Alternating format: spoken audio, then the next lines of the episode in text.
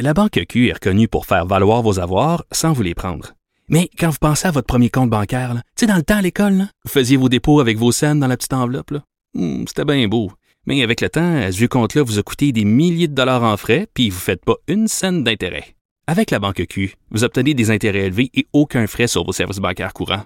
Autrement dit, ça fait pas mal plus de scènes dans votre enveloppe, ça. Banque Q. Faites valoir vos avoirs. Visitez banqueq.ca pour en savoir plus. Pendant que votre attention est centrée sur cette voix qui vous parle ici, ou encore là, tout près ici, très loin là-bas, ou même très, très loin. Celle de Desjardins Entreprises est centrée sur plus de 400 000 entreprises partout autour de vous. Depuis plus de 120 ans, nos équipes dédiées accompagnent les entrepreneurs d'ici à chaque étape pour qu'ils puissent rester centrés sur ce qui compte, la croissance de leur entreprise.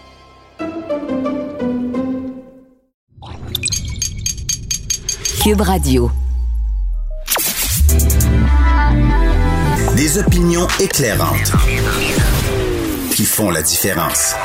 Cube Radio. En remplacement de Sophie Durocher. Vous écoutez Yasmine Abdel-Fadel. Je regardais ce week-end euh, la fin de semaine avec euh, avec les manifestants à Ottawa, puis le retour à chaque fois des commentateurs qui disent ah il y a des enfants par-ci, des enfants en campagne, leurs parents par là, puis je me dis ces parents-là, ils, pensent à quoi?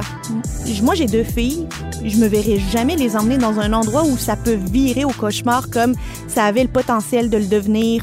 Euh, au courant de la fin de semaine. Heureusement que les policiers avaient le sang-froid et n'ont pas euh, répondu aux agressions de certains manifestants. Mais il y avait des, des parents qui disaient, ouais, on veut les sensibiliser à la démocratie et leur faire vivre des moments importants dans l'histoire. J'ai envie de demander à ces parents-là, c'est quand la dernière fois que tu as emmené ton enfant voter avec toi? T'es-tu allé voter déjà aux dernières élections si tu veux le sensibiliser à la démocratie? Est-ce que tu regardes les débats parlementaires? Est-ce que tu es au courant de ce qui est discuté dans les différentes commissions parlementaires? Où est-ce que tu prends ton information? Parce que c'est comme ça que ça commence, l'éducation à la démocratie. C'est pas en mettant ses enfants devant des policiers armés de matraques de poivre de Cayenne qui doivent avancer dans un front où il y a des, de la cavalerie que l'on les sensibilise. On est plutôt en train de les traumatiser. C'est pas comme ça qu'on vit notre démocratie. On est chanceux au Canada de vivre dans un pays démocratique. Il faut être au courant puis être sensible à cette chance que l'on a. Puis la meilleure manière de le faire, c'est de faire de nos enfants des citoyens engagés. Ça commence par aller voter. À Cube Radio. Vous écoutez Yasmine Abdel-Fadel. Donc, on a vu euh, ce week-end la manifestation à Ottawa qui a fini par prendre fin avec l'intervention des policiers. Et euh, au début, ce qui était un convoi de la liberté composé principalement de camionneurs qui venaient de l'Ouest pour finalement des camionneurs de l'Est du, du Canada qui se sont joints euh, à Ottawa, ben, on se posait la question, est-ce que ces, ces événements-là des trois dernières semaines ont pu ternir l'image des camionneurs? Pour nous en parler, on a avec nous Frédéric Bisson, qui est camionneur. Bonjour, Monsieur Bisson. Bonjour. Alors, euh, vous avez le convoi de la liberté euh, qui était euh, composé de camionneurs. Pourquoi vous, vous n'êtes pas joint à, cette, à ce convoi-là? Ben, je me suis pas joint parce que je savais comment ça allait finir. C'est peut-être un défaut pour certains, une qualité pour d'autres, mais dans ma vie d'avant, euh, j'étais journaliste euh, pendant plusieurs années et j'ai couvert euh, des grandes manifestations comme journaliste, le sommet du G20 à Toronto, Oui. euh, le sommet des Amériques, des choses comme ça, la, la manifestation étudiante et autant euh, je trouve ça beau de voir des gens qui ont la liberté comme ça de s'exprimer puis de défendre une cause, autant euh, je savais que ça allait aboutir, c'était inévitable dans ma tête par quelques irréductibles qui allaient vouloir rester là puis prouver leur message. Mais on dirait que tout le monde je- le savait, à part le gouvernement, puis euh, le, directeur de, de- de police d'Ottawa, puis le maire d'Ottawa. Tout le monde semblait le savoir. Là. Mais, mais oui, sauf qu'ils n'ont pas agi euh, assez vite et je pense pas qu'ils s'attendaient à ce qu'il y ait des campements, que ce soit aussi euh, rapidement organisé. Alors, pour répondre à votre question, je pense que les gens sont assez intelligents pour faire la différence entre qui est camionneur, qui ne l'est pas et qui est allé là pour prouver un message qui est allé là pour faire de la casse. Alors, moi, je parle beaucoup. Euh, en ce moment, je suis à Saint-Louis, euh, aux États-Unis, et je parle beaucoup à des collègues camionneurs. Et l'impression générale qui reste de ça, je vais être très honnête avec vous, c'est que mes collègues camionneurs américains viennent me voir quand ils voient que j'ai une plaque du Québec, que, je suis canadien, donc, et me félicitent, me disent Ah, bravo. Ils savent pas que moi, j'ai pas participé à la Ah, manifestation, OK, mais bravo d'avoir manifesté puis d'avoir fait plier le gouvernement. Pas bravo de Exactement. d'être vacciné, là. C'est ça. Dans- tout à fait. Ils viennent me voir en disant bravo, euh, cam- camionneurs canadiens, d'avoir fait ça à Ottawa. Euh, et, et, ben là, je me tais. Je leur dis pas que moi, j'étais contre ce mouvement-là au début parce que je craignais que ça, se ter- ça se termine en, en- en émeute. Mais euh, autant avant, les camionneurs canadiens, on était vus comme, ici aux États-Unis, un peu euh, des clowns parce qu'on a des camions qui sont euh, limités à 105 km heure, on va pas vite, euh, bon, etc. On a plein de règles à respecter. Autant maintenant, mes collègues camionneurs canadiens, même ont on n'a pas participé à la manifestation, ben notre réputation, entre guillemets, elle a changé face aux Américains qui sont fiers de ce qu'on a fait pour la liberté. Alors, euh, voyez que, en tout cas ici aux États-Unis, ça, ça, ça nous a pas nuit. Puis je pense qu'au niveau de la population aussi en général, ben, euh, les gens ont compris que la plupart des camionneurs qui ont manifesté, ben, c'était peut-être pas ceux qui représentaient les camionneurs qui étaient assis dans leur camion puis qui continuaient à faire le travail pour alimenter la chaîne d'approvisionnement. S'entend que tous les camionneurs canadiens qui sont aujourd'hui de l'autre côté de la frontière sont des sont des euh, camionneurs qui ont décidé eux aussi de se vacciner puis de continuer à travailler puis à participer à la relance économique et ne pas prendre part à euh, tu sais au début c'était contre la vaccination obligatoire puis ensuite c'est devenu un vidoir de frustration collectif. Chacun a des frustrations qui vient exprimer sur la colline parlementaire à Ottawa. Mais là, euh, les conséquences de voir ces comptes gelés, ces assurances retirées, ces licences suspendues, ça, ça représente quoi pour un camionneur? c'est euh, la différence entre avoir un travail et plus avoir de travail.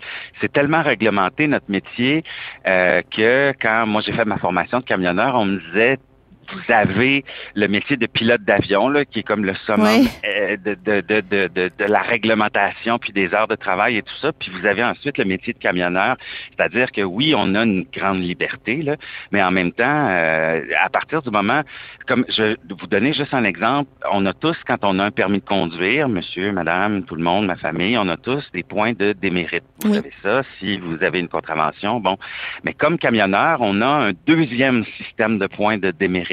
Donc, en plus d'avoir celui qu'on a quand on conduit notre voiture, ben, on a un système de points de camionneur qui est lié à notre employeur. Alors, si par exemple, moi, je me fais arrêter avec mon camion et puis j'ai une infraction parce que mon camion est trop lourd, parce que je roule trop vite, ben, moi, je vais avoir des points de démérite de camionneur, mais mon employeur aussi va recevoir euh, une équivalence en points, ce qui fait que ses assurances vont lui coûter plus cher. Moi, comme employé, je vais être plus difficile à assurer. Donc, ça, c'est très, très interrelié. Alors, à partir du moment où il y a une infraction au dossier d'un camionneur, à partir du moment où il y a une infraction criminelle, moi, je sais que quand j'ai fait des demandes de stage pour être camionneur, puis avec mon employeur, c'était une condition d'embauche, pas avoir de- de- ce soit même une contravention ou euh, une accusation de méfait ou d'entrave au travail de la police, c'est impossible de faire le travail après ça. Puis euh, de, de perdre ses assurances, c'est impossible de faire rouler Ben oui. le camion puis de les revoir après. Donc, c'est sûr que les gens qui se sont vus suspendre leur, leur licence ou leur permis, euh, d'après moi, c'est- terminé. Ils vont devoir se réorienter professionnellement, puis espérons-le pas dans le domaine de la Oui. santé parce qu'on serait en danger. Mais euh, au- au-delà de Mais ça, cela étant dit, Oui. moi, moi, je voulais juste ajouter une chose, par exemple. Euh, j'ai j'ai aimé ce que j'ai vu dans l'ensemble, c'est-à-dire que moi, ça a ouvert un dialogue avec des, des collègues camionneurs, des, des collègues antivax et tout ça que je n'aurais pas amorcé autrement. Et euh, je suis d'accord que le passeport vaccinal pour les camionneurs, c'était pas l'idée la plus extraordinaire du gouvernement. Et je pense que c'est là où euh, il y a beaucoup de, de manifestants qui ont voulu exprimer leur colère, c'est-à-dire que nous, les camionneurs, quand la pandémie a commencé, le gouvernement nous a demandé, a même exigé, a dit, ben allez-y encore aux États-Unis. Oui. Vous n'avez pas de vaccin, vous n'avez pas de rien, de mesures sanitaires, on pouvait pas aller dans les toilettes. On s'est organisé avec euh, de la bouffe euh, Ouais. sèche en canne. On a fait tout ce qu'on avait à faire dans le camion. Et là, deux ans plus tard, le gouvernement est arrivé avec cette cette obligation vaccinale pour les camionneurs. Je trouve que c'est un geste politique euh, qui aurait pu être, mettons, évité. Je suis, je suis très en faveur de la vaccination. Là, j'ai mes trois doses et tout ça, mais mais j'ai vu ça, Mais, j'ai Monsieur reçu Bisson- ça comme de la provocation. Mais de toute manière, de l'autre côté, les États-Unis le réclament de toute manière. Même si le Canada le levait, Vous avez raison. il pourrait pas Vous avez traverser. raison. Hier, j'ai passé aux douanes à Sarnia et euh, le douanier m'a dit Est-ce que vous êtes vacciné Il m'a pas demandé mon papier, mais il m'a demandé si j'étais vacciné. Effectivement. Donc, euh, c'est c'est deux des deux côtés de la frontière. Là. Si Justin Trudeau, demain matin, il se lève et il dit plus de passeport vaccinal, les camionneurs ont plus besoin d'être vaccinés pour traverser la frontière, ils pourront tout de même pas traverser la frontière parce que les États-Unis le réclament. À part s'ils décident ça. de faire une fausse déclaration où ils se font poser des questions euh, s'ils sont vaccinés ou pas. Euh, pour conclure, Monsieur euh, Bisson, est-ce que vous pensez que la division est telle qu'elle va perdurer au sein de la communauté des camionneurs entre vaccins, anti-vaccins, pro-manifestation contre la manifestation, ceux qui peuvent aller aux États-Unis, ceux qui peuvent pas l'être?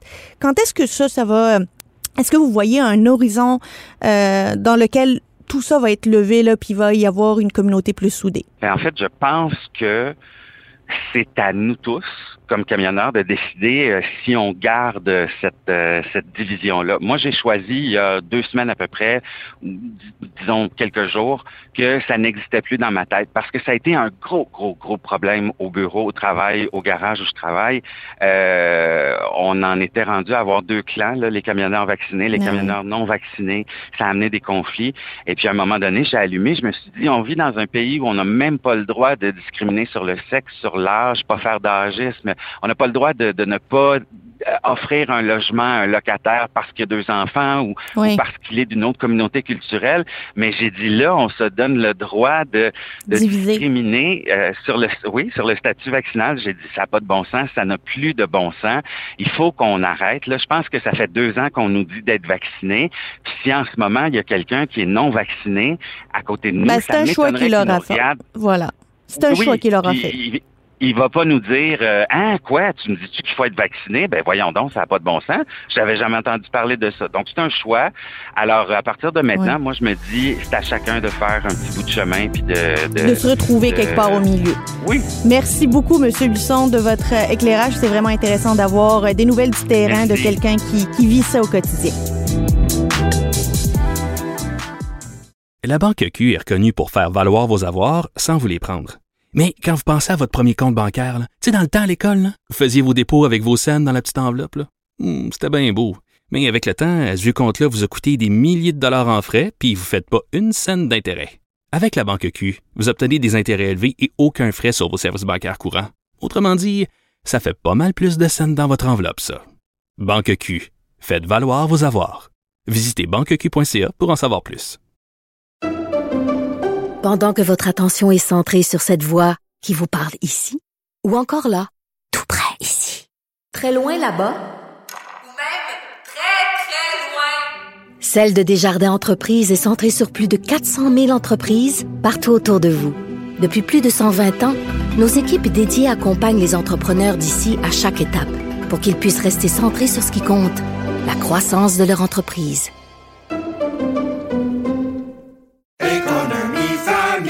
Ici Ricardo. Et Émilie, marchand d'IGA. On a envie de vous inspirer à bien manger. À moins de 5 la portion. Suffit de repérer les produits valeurs sûres et de les cuisiner avec une de nos recettes. Les valeurs sûres, c'est bien pensé, hein? Bien sûr! Détails sur IGA.net. Sophie Durocher. Est en vacances. À l'animation, Yasmine Abdel-Fadel. Donc, revenons sur une fin de semaine mouvementée à Ottawa. Et les manifestants ont été délogés euh, samedi soir. La rue Wellington est maintenant vide. Euh, C'était une opération différente et on va en parler avec François Doré, policier à la retraite et spécialiste en affaires policières. Monsieur Doré, comment s'opère un changement de ton? On a vu un changement de ton entre les fins de semaine précédentes et celles de samedi. Oui, ce qu'on a pu constater, euh, c'est que euh, ça a pris trois jours à accomplir ce qu'on attendait depuis trois semaines à Ottawa, C'est c'est-à-dire une intervention policière. C'est aussi simple que ça. C'est qu'on a décidé de faire appliquer la réglementation municipale, les réglementations euh, provinciales et le code criminel. On a vu un imposant déploiement policier et là, on parle de plusieurs corps de police. Outre la police d'Ottawa, bien sûr, la GRC, l'OPP, euh, la Sûreté du Québec, on a vu, en fait, ils étaient sept corps de police. Et Mais une quand ils sont majeure. sept comme ça, Comment ça s'opère? Qui est derrière? Qui donne les ordres? Comment fonctionne la chaîne de commandement? Ben, évidemment, il y, a, il, y a, il y, a, un centre de commandement qui est établi à quelque part, un poste de commandement. Il y a une personne qui dirige les opérations, qui est aidée évidemment de ses, de ses adjoints. Et sur place, il y a une communication constante entre les différents pelotons. Et ça, on, on, on l'a vu, ça, certains des policiers portaient des numéros dans Oui. le dos. euh, lors de l'intervention. Et ça, ça identifie les pelotons. Euh, on s'est servi de drones, ce qui est relativement nouveau, évidemment, euh, pour pouvoir avoir une vue d'ensemble de la foule.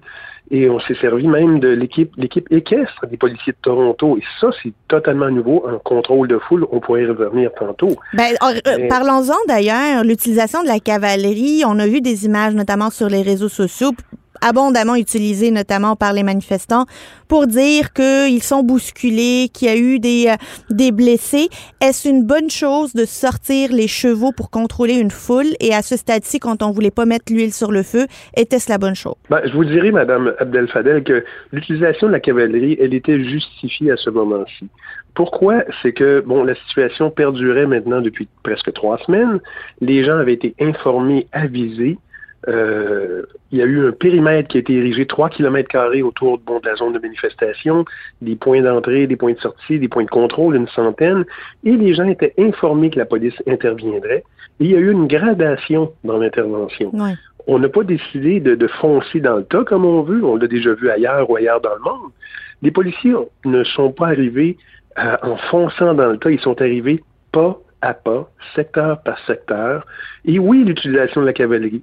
Et j'émettrai un bémol sur ce qui est diffusé euh, sur les réseaux sociaux, où, euh, évidemment, là, dans- au cours des dernières heures, on avait même entendu dire qu'une personne avait été tuée par Ben un oui. cheval, piétinée par un cheval.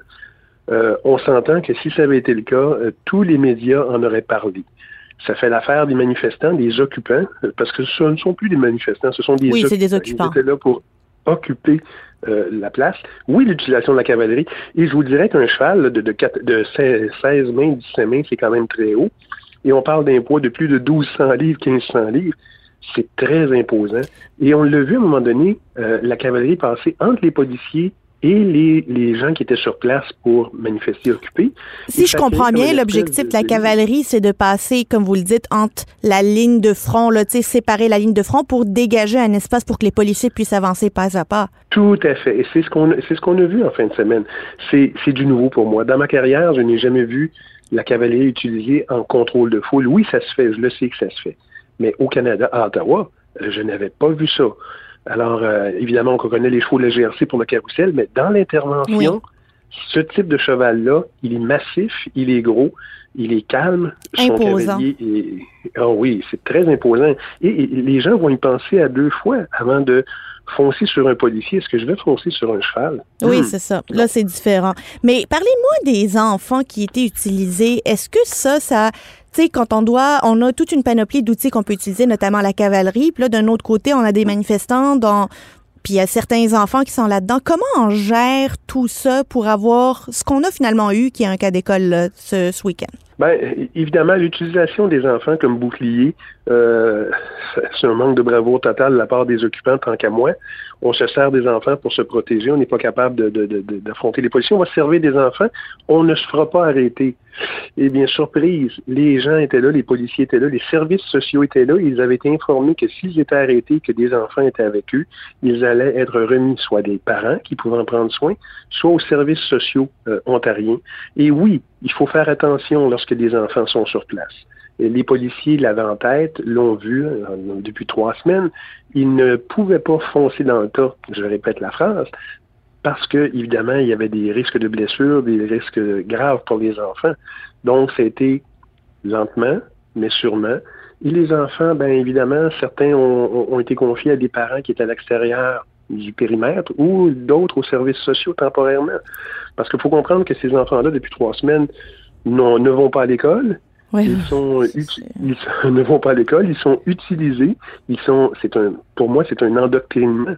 C'est épouvantable. Mais, mais je pense qu'au-delà de ça, les services sociaux vont devoir se, se pencher sur le cas de ces enfants qui n'étaient pas à l'école, qui faisaient du camping devant, avec leurs parents devant, euh, de- devant le Parlement. Mais les, les enfants qui sont là, il y a aussi, j'imagine, on, est, on les prend en considération quand on décide de d'utiliser ou pas des gaz irritants. On a vu que on, ne voulait pas les utiliser les gaz irritants. On a tout fait pour ne pas utiliser. Bon, il y a eu un peu de poivre de Cayenne, mais à part ça, c'était euh, c'était plutôt calme.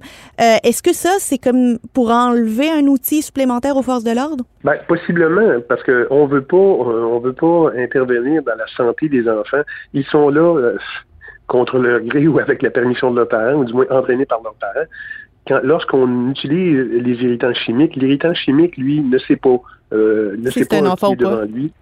Il va se disperser, puis euh, il va, il va, les irritants chimiques, c'est de la poudre, c'est de la fumée, et ça va faire mal à tout le monde. Donc, oui, les enfants sont pris en considération, et on essaie de ne pas utiliser à ce moment-là des techniques qui vont viser directement les enfants. Sauf que, oui, on a vu qu'il y a des irritants chimiques qui ont été utilisés, puis il est possible que le vent ait déplacé bon, la peau de les nuages, puis que certains des enfants aient été incommodés mais ce n'était pas eux qui étaient visés comme tels. D'un point de vue de relations publiques, c'est pas non plus très euh, glorieux d'avoir une image du Canada qui circule à travers le monde où on voit des enfants qui sont irrités par des gaz lacrymogènes. Donc, j'imagine qu'il y avait un, facteur euh, réputationnel qui était pris en compte par les forces de l'ordre? Ben, tout à fait, tout à fait. Puis encore une fois, et je le répète, les policiers ne sont pas arrivés avec euh, un but, c'est-à-dire libérer la, place le plus rapidement, plus rapidement possible. On y a été méthodiquement. La technique du petits pas, un pas à la fois. Et on l'a vu très bien, ça. Plusieurs lignes de policiers à certains endroits. La première ligne, lorsqu'il y avait bon, une bousculade, une personne était extirpée de la ligne de manifestants d'occupants, était dirigée vers la deuxième ligne, et euh, c'est là que cette personne-là était prise en charge, identifiée, fouillée, menottée et mise à part. Pendant ce temps-là, la première ligne restait en place et continuait pas à pas. C'est un, c'est un travail qui a été, ma foi, bien fait c'est sûr que le travail, ce travail-là, quand une intervention dynamique, oui, ça crie, oui, les policiers sont insultés, oui, il y a des choses qui ont été lancées, oui, il y a des policiers casqués avec des matraques qui étaient là. C'est normal. C'est normal, hélas. Mais euh, heureusement, ça ne se produit pas tous les jours. Malheureusement, des images qui nous ont marqué cette fin de semaine et qu'on a suivi minute en minute. Euh, Monsieur Doré, merci beaucoup d'avoir été avec nous. Je rappelle, Monsieur euh, François Doré est policier à la retraite et spécialiste en affaires policières. Merci à vous. Bonne journée. La Banque Q est reconnue pour faire valoir vos avoirs sans vous les prendre. Mais quand vous pensez à votre premier compte bancaire, tu sais, dans le temps à l'école, vous faisiez vos dépôts avec vos scènes dans la petite enveloppe. Hmm, c'était bien beau. Mais avec le temps, ce vieux compte-là vous a coûté des milliers de dollars en frais, puis vous ne faites pas une scène d'intérêt. Avec la Banque Q, vous obtenez des intérêts élevés et aucun frais sur vos services bancaires courants. Autrement dit, ça fait pas mal plus de scènes dans votre enveloppe, ça. Banque Q. Faites valoir vos avoirs. Visitez banqueq.ca pour en savoir plus. Pendant que votre attention est centrée sur vos urgences du matin, vos réunions d'affaires du midi, votre retour à la maison ou votre emploi du soir, celle de Desjardins Entreprises est centrée sur plus de 400 000 entreprises à toute heure du jour. Grâce à notre connaissance des secteurs d'activité et à notre accompagnement spécialisé, nous aidons les entrepreneurs à relever chaque défi pour qu'ils puissent rester centrés sur ce qui compte, le développement de leur entreprise. Ici Ricardo. Et Émilie, marchand d'IGA. On a envie de vous inspirer à bien manger. À moins de 5 la portion. Suffit de repérer les produits valeurs sûres et de les cuisiner avec une de nos recettes. Les valeurs sûres, c'est bien pensé, hein? Bien sûr! Détails sur IGA.net. Sophie Durocher. Est en vacances. À l'animation, Yasmine Abdel-Fadel. Cube Radio. Les rencontres de l'heure. Chaque heure, une nouvelle rencontre. Nouvelle rencontre. Les rencontres de l'heure. À la fin de chaque rencontre, soyez assurés que le vainqueur, ce sera vous. Cube Radio. Une radio pas comme les autres. Bonjour, Mike-Claude. Bonjour, Yasmine. Alors, alors, cette fin de semaine, les Jeux olympiques ont pris fin. On a vu la cérémonie de clôture. Ben moi, je l'ai pas vu.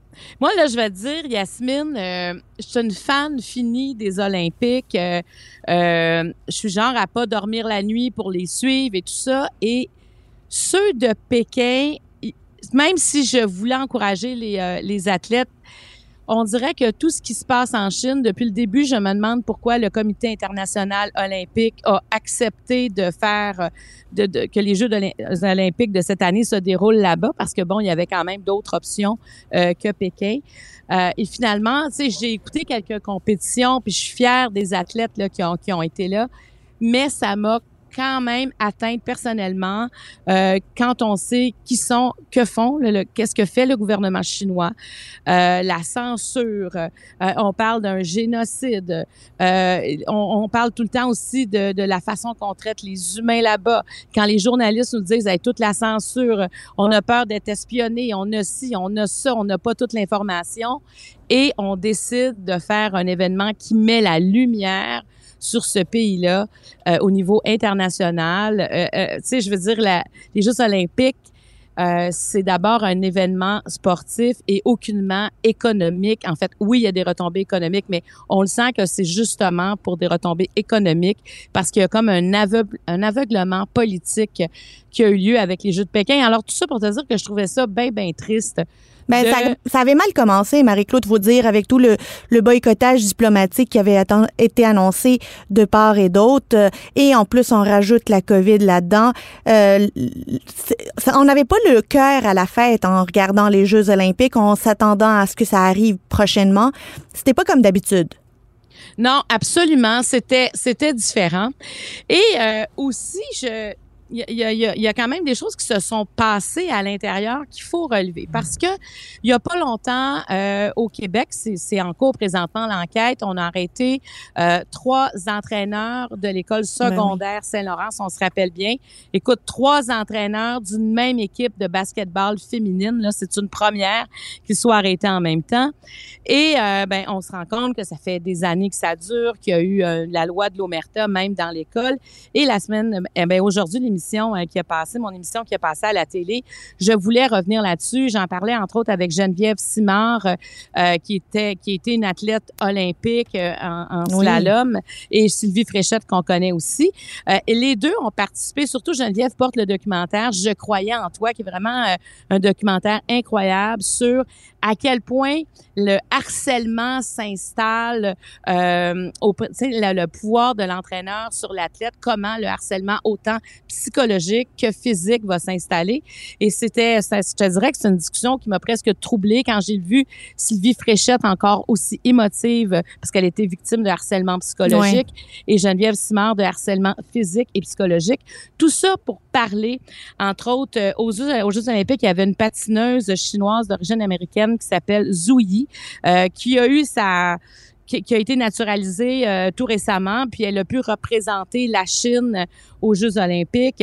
Et euh, cette cette jeune femme-là est tombée deux fois pendant son programme, alors qu'elle était, c'est comme la celle qui allait ramener des médailles. Hein, c'est pour ça qu'on l'a voulu dans l'équipe. Et quand elle est tombée, puis elle est arrivée sur le, le banc où ses, ses entraîneurs l'attendaient, c'était d'une froideur. Tu, sais, tu voyais, Sylvie Fréchette, elle, m'en a parlé euh, quand je l'ai elle m'a dit, ça n'a on le voit, le harcèlement, on le voit, c'est ça aussi, cette, ce, ce dégagement. Ce, on est habitué que l'entraîneur devrait être là pour soutenir l'athlète qui va pas bien.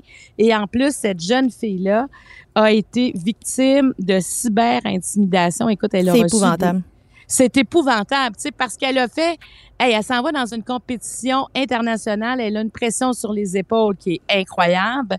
Il n'y a personne pour la soutenir psychologiquement. Puis là, ça me rappelle la patineuse russe aussi, euh, comme quand elle a fini son numéro, euh, tu sais, euh, elle est accusée de, de dopage, puis elle a quand même pu participer avec euh, un programme de patinage. Puis quand elle, est tombée quatre fois, mais arrivée sur le banc, la relation avec sa, sa, sa coach, là, ça avait pas de bon sens.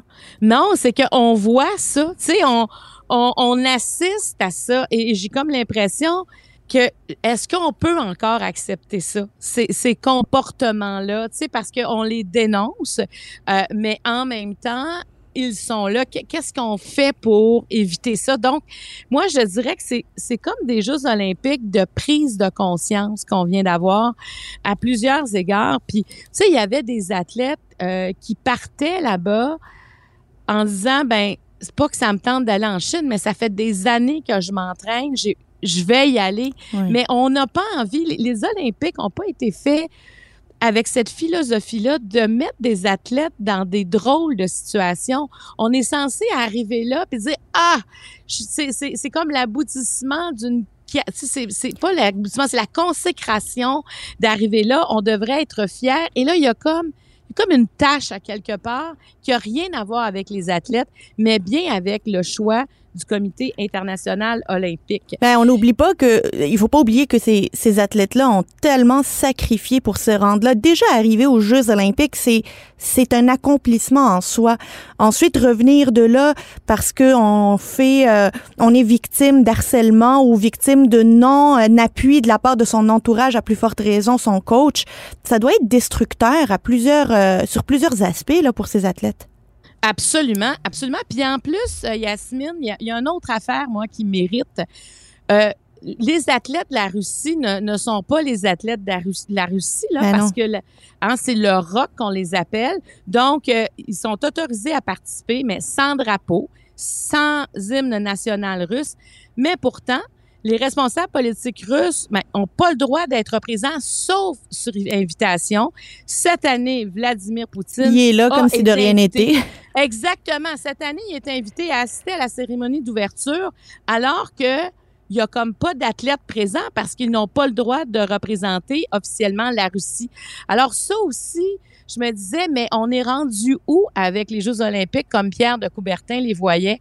Parce que c'est rendu hautement politique et ça devrait être hautement athlétique. Ben oui, ces boycottages-là deviennent finalement des euh, simplement de la poudre aux yeux là pour calmer certains euh, certains euh, certaines personnes qui sont sensibles à certaines situations comme les droits des les droits humains au, en Chine ou la position de, de la Russie sur le dopage, mais concrètement sur le terrain, il y a rien qui se fait là.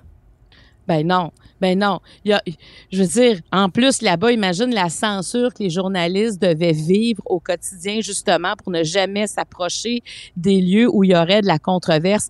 Alors, toute cette hypocrisie-là, euh, j'ai l'impression qu'on ne peut plus accepter ça. Je me demande même comment les membres du CIO peuvent se regarder les yeux dans les yeux en disant voici le bon choix qu'on a fait en mettant la lumière sur quelque chose de la Chine qui est pas vrai. Tu sais, si on est déjà quand il y a de la censure, je pense que c'est un, un, indicateur qui est majeur. Donc, ça nous a tous mis dans un drôle d'état.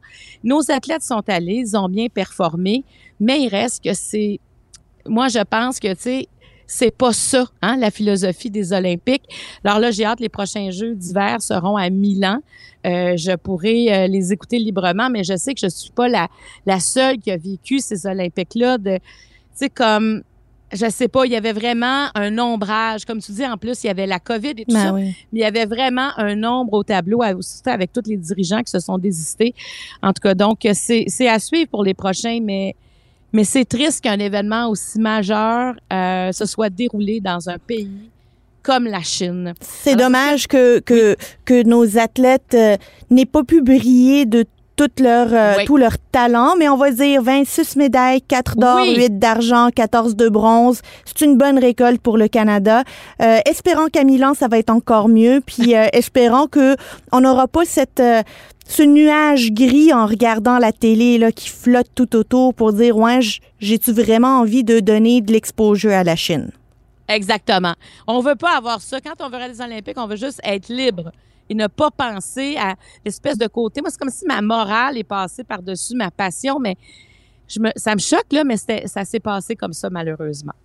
Donc, euh, rendez-vous à Milan. Je pense que j'aimerais ça y aller même. Ben oui, ce serait le fun. J'aimerais ça assister ah, oui, un jour aux Olympiques, ça serait bien le fun. Marie-Claude, as-tu regardé l'escroc de Tinder sur Netflix? Hey, j'ai été accrochée à ça. Je pensais l'écouter cinq minutes.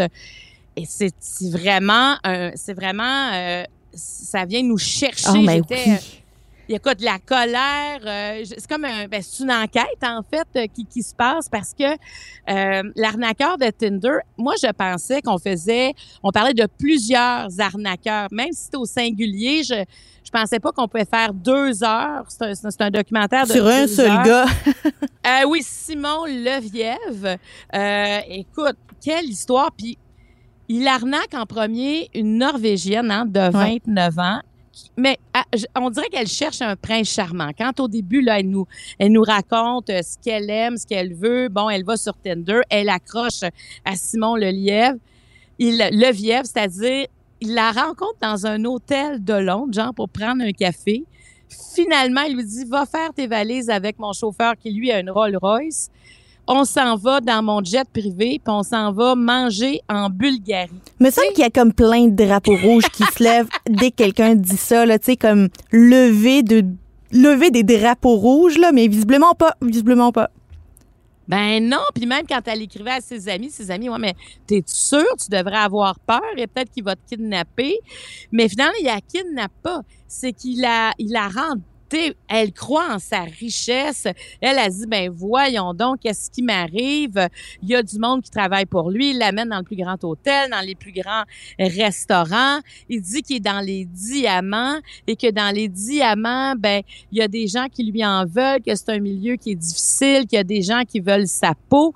Et à partir de ça, ben s'il fait à croire que comme il est menacé, il peut pas sortir d'argent de Ouais. ses comptes parce qu'il va être retracé. Mes ennemis pauvre- vont me trouver, tu sais, la phrase qu'il a utilisée pour tellement de filles. La pauvre fille qui a pas une scène, finalement, elle s'endette de 250 000 dollars Incroyable. pour essayer de le sortir. Et je voulais, tu sais, ça- ça m'a interpellée parce que ce matin, on apprend dans le journal de Montréal que euh, aux États-Unis, les arnaques amoureuses ont augmenté de 80% depuis le début de la pandémie. C'est 547 millions de dollars qui ont été perdus en escroquerie. C'est là, ça, ça fait longtemps aussi qu'on en Mais parle. ça, c'est comme j'ai- le, le, le pic de l'iceberg parce qu'il y en a tellement de femmes ou même d'hommes qui se sont fait arnaquer puis qui sont gênés de le dire puis de l'avouer qui se sont fait arnaquer. Là. Ça, c'est ceux qui ont Ben- bien vouloir, voulu euh, en témoigner. Ben, tu vois, moi, je connais un homme qui veut rester absolument anonyme. Là, c'est une personne âgée euh, qui, lui, en a perdu sa maison. là. Ben oui. Il a hypothéqué sa maison pour une femme qu'il n'a jamais vue. Alors, imagine la, la, la colère des enfants. De... En même temps, c'est des gens les, les, les arnaques sont bien pensées, les histoires sont bien structurées. Ça prend du temps avant souvent qu'ils vont demander de l'argent. Ils vont pas demander de l'argent la première journée de la rencontre. Ouais. Ils s'assurent que tu es amoureux. Accroché. Et- et- absolument. Et euh, tous les grands spécialistes vont dire, si vous n'avez jamais rencontré physiquement la personne, s'il n'y a pas eu de relations qui ont existé, des relations limite charnelles, là, ben soyez soyez sur vos gardes parce que dans la plupart des cas, ils ont jamais rencontré les Puis personnes. ces personnes-là n'existent pas. Tu sais, souvent, ils n'existent pas. Ils prétendent être d'autres personnes. Mais Marie-Claude, rappelons que, cette, euh, que Simon Levièvre n'a eu que quelques mois d'emprisonnement Ah. en Israël et qu'aujourd'hui, c'est un homme libre. C'est un homme libre qui peut continuer. Il était de retour aux réseaux sociaux comme si de rien n'était à essayer de flasher sa richesse. Franchement, une histoire triste. Alors, des escrocs de Tinder, il y en a un qu'on connaît, mais il y en a plusieurs milliers d'autres qu'on connaît pas. Et il devrait avoir des campagnes. Sérieusement, euh, Yasmine, là- là-dessus, il devrait avoir des campagnes de sensibilisation parce Ouais. que c'est pas des euh, c'est des gens sensés là, qui se font avoir. Là, je veux dire, euh, les histoires sont brillantes. Puis en plus, la pandémie, les gens disaient ben, l'avion était annulé. Ouais, c'est ça, J'ai il- passé un t- il y avait, ils ont beaucoup, beaucoup, beaucoup de, de, de tours dans leur sac. Et c'est d'une grande tristesse parce que pour les gens qui, qui ont des sous de côté, qui perdent tout de cette façon-là, c'est épouvantable. Alors, vite, vite, vite des campagnes. De euh, sensibilisation. sensibilisation. Oui, oui. pour Ben, merci beaucoup, Marie-Claude. On se parle demain. On se parle demain. Merci. La Banque Q est reconnue pour faire valoir vos avoirs sans vous les prendre. Mais quand vous pensez à votre premier compte bancaire, tu sais, dans le temps à l'école, vous faisiez vos dépôts avec vos scènes dans la petite enveloppe. Hmm, C'était bien beau. Mais avec le temps, à ce compte-là vous a coûté des milliers de dollars en frais, puis vous ne faites pas une scène d'intérêt. Avec la Banque Q, vous obtenez des intérêts élevés et aucun frais sur vos services bancaires courants. Autrement dit, ça fait pas mal plus de scènes dans votre enveloppe, ça. Banque Q. Faites valoir vos avoirs. Visitez banqueq.ca pour en savoir plus. Pendant que votre attention est centrée sur cette voix qui vous parle ici, ou encore là, tout près ici, très loin là-bas, Ou même très, très loin. Celle de Desjardins Entreprises est centrée sur plus de 400 000 entreprises partout autour de vous. Depuis plus de 120 ans, nos équipes dédiées accompagnent les entrepreneurs d'ici à chaque étape pour qu'ils puissent rester centrés sur ce qui compte, la croissance de leur entreprise.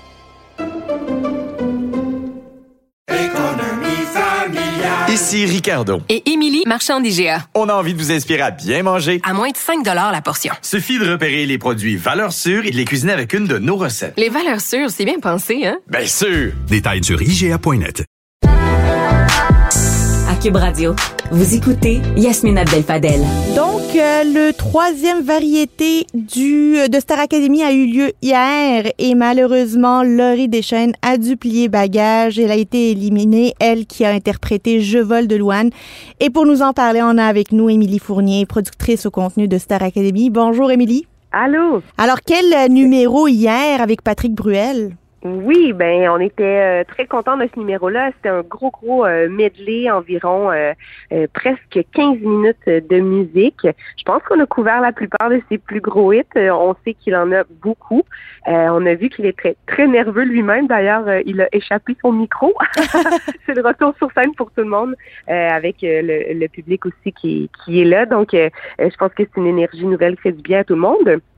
Ben, euh, super beau numéro. Donc, euh, euh, tu l'as vu, je pense que nos, nos, académiciens aussi ont été en mesure de livrer une performance qui accotait vraiment ce gars ce gars qui est vraiment un showman euh, comme euh, Patrick Bruel. Donc, euh, ben, il avait l'air impressionné par les talents autour de lui, là, tu sais. Oui, exactement. Puis, il nous l'a bien dit aussi en coulisses. Il l'a pas seulement dit sur la scène. Tu sais, il était ah cette personne-ci, telle énergie, cette personne-là, la façon dont elle prend les notes, très attentif. il vous a livré beaucoup de commentaires. Puis c'est vrai, en fait, qu'on a un groupe qui qui est assez, je dirais, à niveau égal, fort de manière égale. Donc pour les évaluations, les post-mortem et tout ça, c'est un beau casse-tête, tu sais, euh, de, de se dire, bon, ben, qu'est-ce qui a peut-être moins fonctionné cette semaine? Qu'est-ce qu'on pourrait aller travailler en évaluation? Mais bon, ça, c'est le beau problème de la production puis des professeurs. Mais oui, puis il y a eu également l'hommage à Mark Hamilton qui est décédé récemment. Ouais, ben, on tenait quand même à faire un, un clin d'œil. On est une, une, grande plateforme musicale. On, on, espère toujours que nos jeunes et le public, ben, on peut leur en apprendre davantage toujours sur la musique. On sait que comme j'ai toujours envie euh, d'aimer, c'est une chanson. Moi, mes parents ont dansé là-dessus euh, dans le salon. Tu sais, ça fait partie des chansons, je pense, qui ont marqué notre imaginaire, notre notre euh, notre univers euh, au Québec. donc, il fallait évidemment faire un, petit clin d'œil à Monsieur Hamilton, puis à saluer évidemment ses proches pour pour en fait leur leur perte. Ne pas se retourner.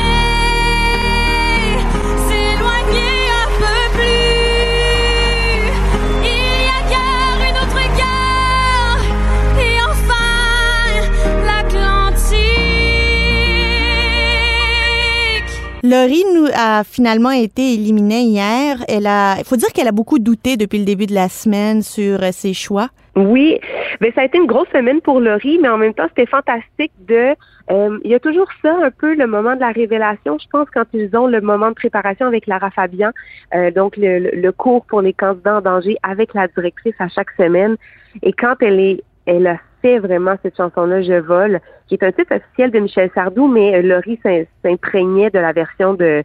De Louane. Euh, de Louane, exactement. Euh, il y a quelque chose qui s'est passé. C'est un texte, puis Laurie nous l'a toujours dit, et je pense qu'on l'a bien compris. Cette fille-là est dans l'authenticité à 100% D'ailleurs, Lara en faisait la remarque hier sur le variété cette fille-là est vraie. Et pour que la magie opère, ben, il fallait trouver un texte qui lui parlait vraiment. Et hier soir, je sais pas si tu es d'accord, mais j'ai trouvé que nos trois filles étaient, ça a été ben Ça a été vraiment déchirant. C'était la, la, soirée, je pense, où ça a été le plus difficile de départir euh, qui restait, qui quittait. Malheureusement, chaque dimanche, il y a quelqu'un qui nous quitte, mais du moins, je pense que Laurie euh, est repartie très, très fière de ce qu'elle avait donné c'était mission accomplie pour elle malgré tout. Il faut dire que Sarah Maud, euh, elle a tout donné, elle s'est euh, livrée dans le en, interprétant la pièce Peace of My Heart où elle disait que c'était en lien avec sa mère biologique qui l'avait abandonnée à la naissance. Exactement. Puis on l'a vu, Sarah Maud, elle est, elle est solaire, cette fille-là, mais elle a du mordant aussi. Donc, en allant dans une zone de ses propres vulnérabilités et en s'ouvrant sur son histoire, chose qu'elle n'a jamais faite dans sa vie personnelle non plus. Tu pour avoir euh, parlé avec la famille, eux-mêmes trouvent ça super beau, ses parents adoptifs, de l'avoir enfin parlé un peu plus euh, de, de ses questionnements par rapport à sa mère biologique, super contents pour elle, sont super fiers d'elle de la voir comme ça. Et je pense que cette vulnérabilité-là a amené une forme de douceur, peut-être une petite modulation dans l'intention. Et on a compris, moi j'avais l'impression avec Sarah Maud que c'était pratiquement un numéro de Jennifer Hudson au Grammy ici. Il y avait vraiment une magie, une brillance qui était là. Elle a pris la scène ça lui vraiment, ça lui a bien fait en fait. oui, et la dernière qui a été mise en danger, euh, Camélia, qui elle aussi, elle a chanté une chanson très touchante, euh, dit quand reviendras-tu de Barbara, et c'était pour son père qui est euh, qui est au Maroc. Oui, c'est ça. Son père est un homme d'affaires, puis il travaille principalement au Maroc. On sait avec la COVID et tout ça, donc ça a été compliqué. Là, c'est des histoires de visa et tout. donc ils sont en contact, tout va bien. Là-dessus, il n'y a pas de, de soucis. Non. Mais reste que pour une jeune fille de 17 ans qui est si près de son père, c'est pratiquement comme son meilleur ami. C'est clair que quand elle a découvert ce texte-là, et on l'a vu dans la quotidienne la semaine dernière, le propos de Grégory était très juste à cet effet. Tu t'ennuies de ton père, cette chanson-là va être chargée. Et on a vu dans les plans très serrés rapprochés du visage de Camélia à quel point tout son corps, elle en tremblait. À quel point ce message-là l'habitait. Et moi, j'en reviens pas et je salue qu'à 17 ans, on puisse aussi euh, être aussi solide, en fait, sur la scène, apporter un message aussi sensible et à se présenter au monde comme ça. Et c'était, jusque dans la dernière respiration, une très grande prestation. Je pense que ça va être une des grandes prestations de la saison. Merci beaucoup, Émilie Fournier. On se reparle en lundi prochain. Parfait, merci. Bye bye. La Banque Q est reconnue pour faire valoir vos avoirs sans vous les prendre. Mais quand vous pensez à votre premier compte bancaire, tu sais, dans le temps à l'école, vous faisiez vos dépôts avec vos scènes dans la petite enveloppe. Hmm, c'était bien beau. Mais avec le temps, ce vieux compte-là vous a coûté des milliers de dollars en frais, puis vous ne faites pas une scène d'intérêt. Avec la Banque Q, vous obtenez des intérêts élevés et aucun frais sur vos services bancaires courants. Autrement dit, ça fait pas mal plus de scènes dans votre enveloppe, ça. Banque Q. Faites valoir vos avoirs. Visitez banqueq.ca pour en savoir plus. Pendant que votre attention est centrée sur vos urgences du matin, vos réunions d'affaires du midi, votre retour à la maison ou votre emploi du soir, celle de Desjardins Entreprises est centrée sur plus de 400 000 entreprises à toute heure du jour. Grâce à notre connaissance des secteurs d'activité et à notre accompagnement spécialisé, nous aidons les entrepreneurs à relever chaque défi pour qu'ils puissent rester centrés sur ce qui compte, le développement de leur entreprise. Ici Ricardo. Et Émilie, marchand d'IGA. On a envie de vous inspirer à bien manger. À moins de 5 la portion. Suffit de repérer les produits valeurs sûres et de les cuisiner avec une de nos recettes. Les valeurs sûres, c'est bien pensé, hein? Bien sûr! Détails sur IGA.net. Sophie Durocher. Est en vacances. À l'animation, Yasmine Abdel-Fadel. Malheureusement, deux présumés féminicides ont eu lieu dans les dernières 24 heures au Québec, dont en moins de 24 heures l'un de l'autre. Et avec euh, la vague d'Omicron, on ne sait plus comment débusquer, voir et, euh, et, prévenir finalement ces, ces cas euh, qui sont malheureux. On a vu ça beaucoup l'année dernière. Pour nous en parler, on a avec nous Chantal Arsenault, présidente du regroupement des femmes, des maisons pour femmes victimes de violences conjugales. Bonjour, Madame Arsenault. Deux féminicides. On suppose que c'est des meurtres suivis d'un suicide euh, ce week-end. On a beaucoup parlé des féminicides l'année dernière. Ça semblait être plus calme. Est-ce qu'on pense que ça revient? Ben, on souhaite que non. Ça, c'est sûr. J'en profite pour euh, vraiment présenter mes sincères euh, sympathies aux familles. Et euh, c'est encore une fois, là, je pense que ça démontre à quel point la violence conjugale est toujours omniprésente. Puis qu'il faut jamais baisser la garde, il faut être aux aguets comme proche, comme intervenant aussi et regarder toutes les signes avant-coureurs pour essayer de soutenir le plus là la, la reprise de pouvoir sécuritaire des femmes là, sur leur vie. Vous dites les signes avant-coureurs. Là, on voit, on voit que les voisins ont été surpris de ces, euh, ces meurtres-là, l'entourage également. La violence puis la détresse, c'est souvent insidieux, c'est pas ostentatoire. C'est quoi ces signes précurseurs auxquels il faut être alerte? Ben, c'est sûr que la violence conjugale euh, pour les femmes, c'est très honteux encore aujourd'hui. On essaye de la cacher, on se sent responsable, les femmes se sentent responsables et souvent très coupables de cette violence-là. Donc, c'est quand même pas surprenant quand on interroge des voisins que les voisins soient surpris. Ceci étant dit, on n'a pas encore toutes les informations sur les situations de la fin de semaine, mais effectivement, des signes avant-coureurs, c'est une femme qui est particulièrement isolée, particulièrement discrète. Effectivement, vous l'avez souligné, là, il y a eu euh, les deux les deux hommes se sont suicidés dans les situations c'est aussi un signe, un drapeau rouge. Quand une personne euh, pense au, suicide, moi je dis toujours, il faut prendre le temps de poser la question. C'est vrai que c'est pas facile, mais comme intervenant aussi, on peut le faire. C'est est-ce que tu as eu déjà l'intention d'amener quelqu'un avec toi ou as-tu l'intention d'amener quelqu'un avec toi? Ça, euh, c'est une question, je pense qu'il faut s'habiliter à, à, poser. C'est pas facile à poser comme question. On a l'impression de mettre quelqu'un à nu quand on pose cette question-là, mais c'est tellement important quand même. C'est tellement important parce que ça peut ça peut sauver des vies. C'est ce qu'il faut se rappeler, c'est que il faut tendre la main, il faut poser les questions. Il y a des signes avant-coureurs quand on est, euh, on sait qu'une une relation dure, euh, par exemple, depuis des années où il y avait beaucoup de contrôle coercitif, hein, contrôle des allées et venues, de l'aspect financier, des amis, de tout ça et que là, si une personne veut mettre fin à la relation, on le sait maintenant, on l'a assez vécu au Québec, c'est un signe qu'il faut faire attention parce que s'il y a de la violence, la violence risque d'augmenter de façon assez importante, pouvant aller jusqu'au féminicide. Mais on, entend euh, parler beaucoup des féminicides quand il y a un meurtre, euh, évidemment, ça fait les nouvelles et tout. Mais derrière ça, il y a un océan de femmes qui sont violentées et qui font appel à, à, vos ressources, notamment pour, euh, pour se protéger de leurs agresseurs qui sont souvent leurs conjoints. Est-ce que vous avez, est-ce que vous sentez une diminution, une augmentation de, de femmes violentées qui font appel à vous? Ben, il y a une augmentation des appels. Il y a une augmentation, puis via SOS, euh, violence conjugale, euh, elles, elles, nous le disent bien. Puis dans nos maisons, on le vit beaucoup. Là. Il y a beaucoup plus d'appels, beaucoup plus de consultations sans hébergement. Puis il faut pas oublier qu'on fait ça aussi. Mais oui, il y a une augmentation. Ceci étant dit, ça ne veut pas dire, par exemple, qu'il y a plus de situations de violence, mais ce qu'on pense, c'est que les femmes appellent plus dans nos ressources, ce qui est plutôt un bon signe parce que, comme vous le savez, hein, on peut préparer les femmes. Des fois, les femmes, ils viennent nous rencontrer, puis ils sont encore avec le conjoint violent. Fait qu'on peut préparer avec elles une, une rupture le plus sécuritaire possible. Donc ça, c'est plutôt un bon signe que les femmes appellent, dénoncent et viennent dans nos maisons, effectivement. Comment peut s'articuler, vous dites, une séparation qui est sécuritaire? Quelles pourraient être les étapes, disons, type? Je sais que ça doit être personnalisé, mais les étapes types par lesquelles euh, tout le monde passe, ça pourrait ressembler à quoi? Mais c'est sûr qu'en matière de violence conjugale, comme vous le dites, c'est vraiment type à, chacune des personnes. On va analyser avec la femme euh, sa situation. On va regarder avec elle le niveau de danger que sa situation présente. Là, il y a plein de facteurs de risque qu'on regarde avec elle.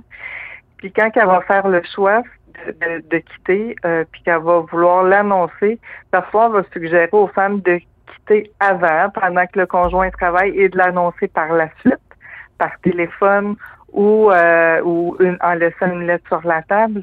Mais euh, puis ce qui ce qu'on regarde aussi avec les femmes, c'est que parfois elles veulent faire ça vraiment très en douceur, chercher un logement pendant qu'elles sont encore avec le conjoint et tout ça. Et à ce moment-là, nous, on va proposer de l'hébergement aussi, le temps de se trouver euh, un autre appartement pour éviter ce, ce moment-là où il y a une cohabitation et qu'il y a une rupture imminente. Parce que ça, effectivement, là, quand on parle de niveau de risque élevé, quand le conjoint violent a accès directement à la victime, puis on le sait, dans nos maisons, c'est rempli d'armes blanches euh, aussi. Oui. Donc, euh, effectivement, c'est en ce sens-là où on va préparer. Mais c'est les femmes qui décident. Hein. Nous, on, on, on, les accompagne vers le meilleur chemin que elles souhaitent prendre. Par contre, nos intervenantes sont spécialisées puis ont une gamme d'outils à leur proposer. Et il y a récemment les bracelets, euh, les bracelets électroniques qui ont été introduits pour les, euh, pour dans les cas de, de, de, de violence conjugale.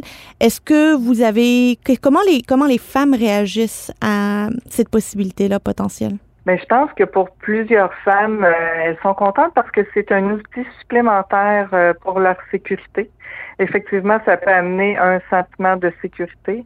On croit cependant que c'est important d'y aller euh, une étape à la fois dans ce projet-là, parce qu'il reste encore des inconnus. Vous savez, au Québec, là, c'est pas partout où les cellulaires rentrent, euh, le, réseau cellulaire est pas efficace partout de la même façon. La même chose, le service de police euh, Montréal, Laval versus euh, sur la côte nord ou en Abitibi n'a pas la, même possibilité de se rendre rapidement à la victime si s'il y a une alerte. Donc, il faut prendre le temps de, bien faire les choses. Et là, on parle quand même de situation où euh, le, conjoint aurait été évalué euh, puis qui serait dans le processus judiciaire, ce qui ne dispose pas, comme vous le disiez tantôt, de toutes les autres victimes qui vont pas porter plainte ou que la violence n'est pas physique aussi. Donc ça, c'est d'autres victimes qui peuvent être aussi en danger. Alors, il faut bien prendre le temps des... Nous, on dit tout le temps aussi que les bracelets anti-rapprochement peuvent être efficaces si aussi tous les acteurs sont alentour des victimes des agresseurs sont bien formés à la violence conjugale parce que si une situation n'est pas dépistée, mais ben, il n'y aura pas de proposition de bracelet anti-rapprochement. Donc, il faut vraiment détecter, dépister la violence conjugale, puis bien orienter les démarches pour s'assurer de la sécurité des victimes, les mamans les enfants aussi. Et rappeler que c'est important d'avoir recourir à l'aide euh, qui est offerte et euh, de contacter, je rappelle le numéro de téléphone des SOS Violence Conjugale 1-800-363-9010 qui est disponible 24 heures euh, par jour, 7 jours semaine pour répondre aux questions et accompagner les femmes et hommes de euh, victimes de violences conjugales. Euh, Madame Arsenault, merci beaucoup d'avoir pris le temps de, de nous parler aujourd'hui puis d'apporter votre éclairage et votre expertise là-dessus. Espérons qu'on n'aura plus besoin de dénoncer les féminicides. Merci à vous. Alors, euh, merci beaucoup tout le monde. On va se retrouver demain pour euh, une autre journée pour décortiquer l'actualité. Cube Radio.